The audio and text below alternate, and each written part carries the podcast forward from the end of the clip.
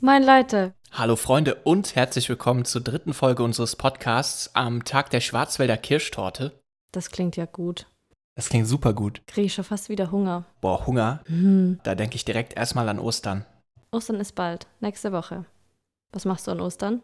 Ich besuche meine Familie in Stuttgart. Und du? Cool, ich besuche auch meine Familie. Auch in Stuttgart? Fast. Fast. Franken. Franken. Das schöne Frankenland. Soll ich dir ein bisschen was über die Osterfeiertage im Christentum erzählen? Ja, sehr gerne. Okay, also grundsätzlich fängt es damit an, dass am Palmsonntag, Sonntag vor Ostern, Jesu nach Jerusalem eingezogen ist. Gründonnerstag hatte er das letzte Abendmahl mit seinen Jüngern, bevor er dann am Karfreitag gekreuzigt wurde. Karfreitag ist auch quasi der erste Tag. Dann Kar-Samstag ist die Grabesruhe.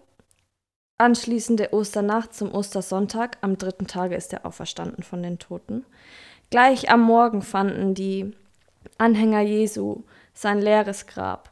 Deswegen wird auch die Morgenröte am Ostersonntag quasi als Symbol der Auferstehung gewertet. Und allgemein diese Osterfeiertage stehen als Erlösung und Neuschöpfung, welche Gott in Jesu Christi vollbracht hat weil Jesus für uns den Tod überwunden hat. Was sagen Sie dazu? Das ist ja voll spannend. Ja, eigentlich schon. Also jeder weiß, dass Ostern ist, aber keiner denkt so wirklich drüber nach. Yo, es ist Ostern. Ja. Was ist da eigentlich passiert? Glaubst du daran? Glaubst du an Jesus und die Geschichten? Ich kann mir vorstellen, dass in die Richtung schon was gegeben hat, aber ich bin halt der Überzeugung, dass wenn du schriftlich oder mündlich die ganze Zeit immer und immer wieder Informationen weitergibst, dann gehen halt die Details verloren. Also Kurzfassung, ich würde nicht aktiv dran glauben, dass es genauso passiert ist.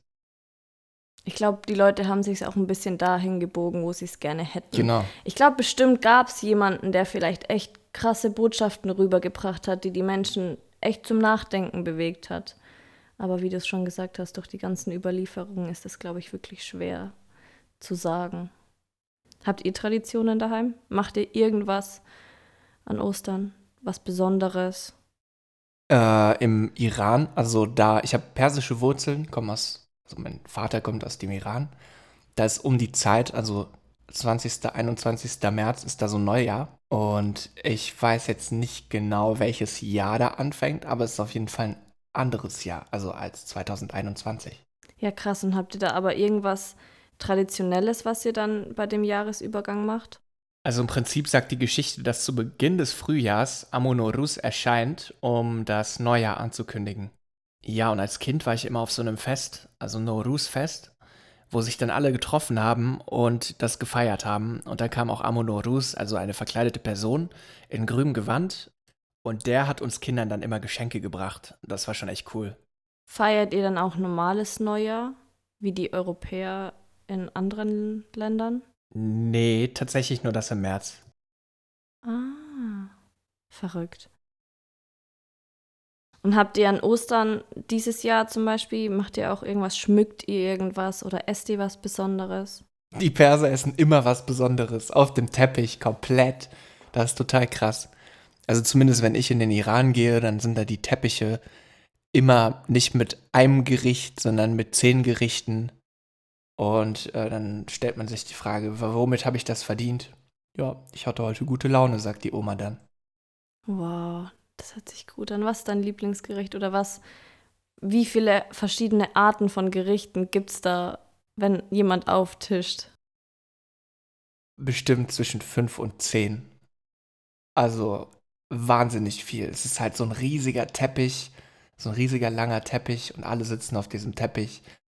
Und dieser Teppich ist vollgestellt mit Tellern, mit irgendwelchen Gerichten drauf, mit Kebab, mit Rorm Sabzi, also das ist so ein so ein Kräutereintopf, könnte man sagen, mit Lammfleisch und Kidneybohnen und Reis, der so was von saftig ist. Es ist Hammer. Das klingt nach meinem Land. Absolut. Hm. Ich nehme dich mal mit. Ja, bitte zeig mir das mal. Wir haben an Ostern immer nur ein bisschen die Bäume geschmückt oder so kleine Sträucher mit Ostereiern behangen. Aber manche machen ja da richtig krass.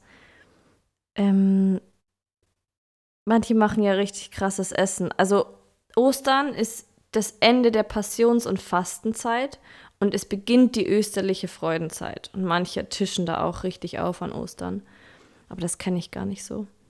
Wir, wir verstecken noch am Sonntag immer für die Schwestern ein bisschen die Geschenke im Garten. Boah, sagt ihr denn auch immer, ich bin den Müll kurz rausbringen und dann sind im Müllsack eigentlich ganz viele Geschenke? Ja, mittlerweile, mittlerweile sind wir alle alt genug und checken's. Sag ich so, ich bin mal kurz weg. Geh ja nicht aus deinem Zimmer raus. Unsere Oma hat das Original jedes Jahr so gemacht. Sie sagte mal, ja, ähm, ich gehe den Müll rausbringen. Und wir waren auch schon so 16, 17 und haben schon mit, ich weiß nicht, 10, 11 schon dran gezweifelt. Und sie hat immer trotzdem gesagt, ich bringe nur den Müll raus. Und plötzlich waren ganz viele Süßigkeiten komischerweise in irgendwelchen Büschen versteckt. Boah. Jetzt haben wir gerade von Kindheitserinnerungen angefangen zu reden. Was sind deine Top-Momente? Boah, so aus dem Stehgreif ist es echt schwierig zu sagen. Ich erinnere mich halt an voll viel noch im Kindergarten, wie ich, wie ich, wie ich eingekindergartent wurde. Oder wie ich eingeschult wurde. Ich hatte so eine Schultüte mit Bonbons drauf. Wir haben, also, man, man hatte so eine Liste, aus der man auswählen konnte, was für Schultüten man macht. Im Kindergarten war das. Und dann habe ich, da hat meine Mutter so vorgelesen, ja, es gibt die und die und die und dann hat sie gesagt, Bonbon-Schultüte und dann bin ich erstmal aufgesprungen. Ich will die Bonbon-Schultüte haben. Und dann, weiß ich noch, saßen wir im Kindergarten und meine Mutter war diese Schultüte mit Bonbons am Bekleben. Das war so eine dunkelgrüne Schultüte mit ganz vielen Bonbons drauf. Und meine Mutter saß da, hat die beklebt mit meinen Geschwistern. Und ich bin im Kindergarten, im Garten mit den Freunden spielen gegangen. Und habe keinen Cent mitgeholfen. Das war schon nice. Und dann in der Schule also kamen alle zu mir, haben gesagt, was für eine coole Schultüte und wollten alle Bonbons haben. Oh wow. Meine Schultüte hat zu meinem Schulranzen gepasst. Da war, glaube ich, ein Hund und eine Katze drauf. Es war fancy, aber nicht so fancy wie deine. was war so deine Top-Erinnerung in deiner Kindheit? Also ich habe zwei kleine Schwestern. Die eine ist zweieinhalb Jahre jünger als ich und die andere zehneinhalb Jahre jünger. Und mit der mittleren Schwester hatte ich immer so Lager quasi. Wir haben uns innen, ich hatte ein Hochbett damals und unter meinem Hochbett hatten wir uns so eine Höhle errichtet. Und auch draußen im Garten hatten wir so eine Höhle. Dann hatten wir immer so Kosenamen, so quasi, dass keiner weiß, in welche Höhle wir jetzt gehen und in welches Lager, in welchem Lager wir uns treffen. Und das war cool. Und dann, als ich zehn war, kam meine ganz kleine Schwester auf die Welt. Diesen Tag, diesen Tag werde ich nie vergessen. Dieser Tag hat sich wirklich in mein Gedächtnis eingebrannt. Ich weiß noch alles. So, ich weiß, als ich den Anruf bekommen habe, dass wir jetzt heimfahren und ins Krankenhaus fahren. Ich weiß, wie sie im Kinderbettchen lag. Ich weiß, wie sie, wie sie aussah, alles. Die Lichtverhältnisse, wo der Wagen stand. Das war ein wunderschöner Tag. Das ist so crazy. Ich erinnere mich genauso dran. So als meine kleine Schwester geboren ist, das war ein Heiligabend und vorher wusste ich nicht, was Heiligabend ist. Sie hat am 24.12. Geburtstag. Ja, und oh. total crazy. Das war, da hat ein Freund von meinem Vater auf uns aufgepasst. Da war ich drei Jahre alt. Und, und da stand plötzlich ein Weihnachtsbaum mit ganz vielen Geschenken drunter. Boah, meine Augen haben so geleuchtet. Und vor allem, ich habe so darauf hingefiebert, meine kleine Schwester zu treffen, weil ich immer ein Baby in der Familie haben wollte. Und plötzlich war ein Baby da so. Und dann, ja, sind wir irgendwann abends noch hingefahren und hat sie in so einem, in so einer rosa Wiege hat sie da geschlafen. Und ich dachte so, oh, wie süß. Und ja, seitdem habe ich immer so voll auf sie aufgepasst und jetzt sind wir so voll das Dream-Team geworden. Voll nice. Wie weit seid ihr auseinander? Drei Jahre. Ja, ist krass, dass du eigentlich voll jung warst und trotzdem noch alles weißt, weil ich war ja schon zehn. Ja, das Lustigste ja. war, dann hatten wir ganz viele Geschenke unterm Baum und natürlich wollten wir die alle aufreißen. Und dann gab es die Regel, bis meine Eltern, bis meine Familie wieder zu Hause ist und wir zusammen sind, dürfen wir beide, also meine große Schwester und ich, jeweils ein Geschenk auspacken. Natürlich habe ich nicht nur ein Geschenk ausgepackt, natürlich erstmal das allergrößte Geschenk, das Feuerwehrauto ausgepackt. Und dann habe ich ein zweites Geschenk ausgepackt. Ich weiß noch, da war ein Holzschwert drin.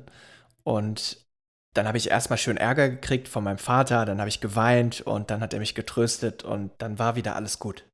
Ich fühle das einfach immer noch. Ich habe so viele Erinnerungen an früher, das ist schon heftig. Wir haben auch immer Höhlen gebaut. Im Wald. Wir, waren, wir haben voll nah am Wald gewohnt irgendwann. Und dann hatten wir so eine, so eine Geheimagenten-Crew unter Freunden. Wir haben, wir haben so eine Clique gehabt mit unseren Nachbarkindern. Und wir haben uns Naturmafia genannt.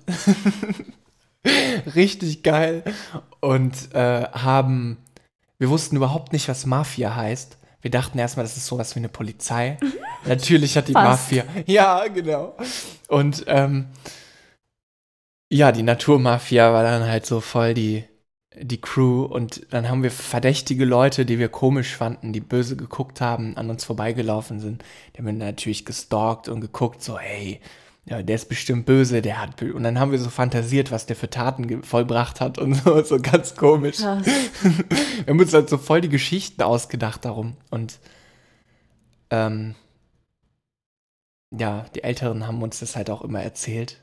Und wir haben denen natürlich immer geglaubt. ja. Ja, wir haben am Ende von der Straße gewohnt.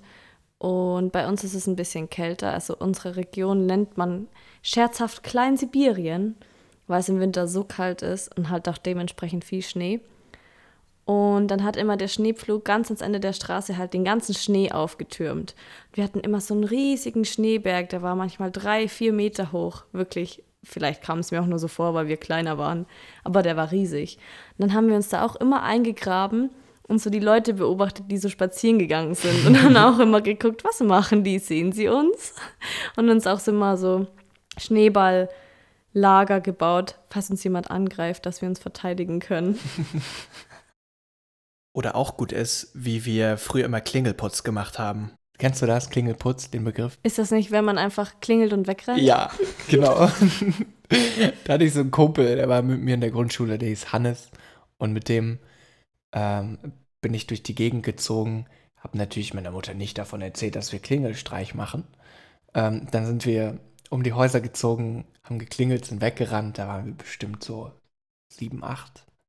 War ich auf jeden Fall noch an der Grundschule. Wir haben dummerweise zweimal an derselben Tür geklingelt. Und das zweite Mal ist uns dann plötzlich so ein Typ hinterhergerannt. Das war an einem Samstag, erinnere ich mich noch genau. Oh, oh. Und dieser Typ, der rannte uns in Socken hinterher. und ich verstecke mich hinter so einem Baum, damit er mich nicht findet. Und irgendwann habe ich gemerkt, wie der Typ wieder am Baum, wo ich war, vorbeigelaufen ist, ist wieder nach Hause gegangen, schreit so, ihr macht mir noch die Klingel kaputt. und mein Kumpel kam dann irgendwann wieder, hat so gesagt, ey, der hat mich voll in diese Dornhecke geschubst. Oh nein. oh Gott. Und dann bin ich natürlich zu meinen Eltern, nee, der hat uns einfach so verfolgt, wir ja. haben gar nichts gemacht. Auf den Unschuldigen ja. tun. Mein Vater wollte natürlich direkt die Polizei rufen, weil er was, Gott weiß was, dachte. Ja. Oh je. Oh je. Ich habe das einmal gemacht mit meiner besten Freundin. Sie hat ganz nah an der Schule gewohnt. Und ähm, als wir zu ihr heimgelaufen sind, mussten wir eigentlich einfach nur um einen See rum und waren bei ihr daheim. Und bei, da gab es auch so Häuser, die hatten ihre Klingeln ganz offensichtlich ganz vorne dran, genau gegenüber von der Schule. Manchmal sind wir vorbeigelaufen, hatten einfach Bock auf die Klingel zu drücken und sind weggerannt, wie so gestörte kleine Kinder. Aber es war lustig. In dem Moment ist das wirklich lustig. Ja. Wo mir die Leute schon echt leid tun. Stell dir mal vor, bei dir klingelt zweimal am Tag irgend so ein kleines Kind und rennt kichernd weg. Ja, ich, ich würde es aber lustig finden. Ich würde mir denken, komm, lass ihn Kind sein. Ich habe es genauso gemacht. Ich würde es vielleicht mit Bonbons abwerfen oder so. so eine bist du, verstehe. Apropos Bonbons, da fällt mir noch eine Erinnerung ein. Als wir in unserem ganz alten Haus gewohnt haben, also wir sind umgezogen, da war ich, glaube ich, sieben. Und wir haben in einem 250 Jahre alten Wirtshaus gewohnt. Das war alles alt. Auf jeden Fall hatten wir einen größeren Garten und daran grenzte ein Haus und da hat so eine alte Omi drin gewohnt. Und die hat immer, wenn ich unten am Fenster stand, hat sie mir Bonbons zugeschmissen. So diese Nimm zwei Bonbons. Deswegen, immer wenn ich Nimm zwei Bonbons sehe, verbinde ich das so ein bisschen mit der Omi, die mir immer Bonbons aus dem Fenster zugeschmissen hat. Voll süß. Guck mal, da weint die Ricarda schon. Freudentränen in den Augen. Ja. Ich glaube, wir hören uns jetzt länger nicht. Jetzt gehen wir erstmal in die Osterpause. Jeder fährt zu seiner Family. Aber danach sind wir auf jeden Fall wieder am Start. Volle Kanne. In diesem Sinne war es mir ein inneres Bonbon-Essen. Mir war es ein inneres Schultütenbasteln. Oh, wow. Und wir hören uns bald wieder. Super, dann freue ich mich auf nächstes Mal. Macht's gut. Ciao.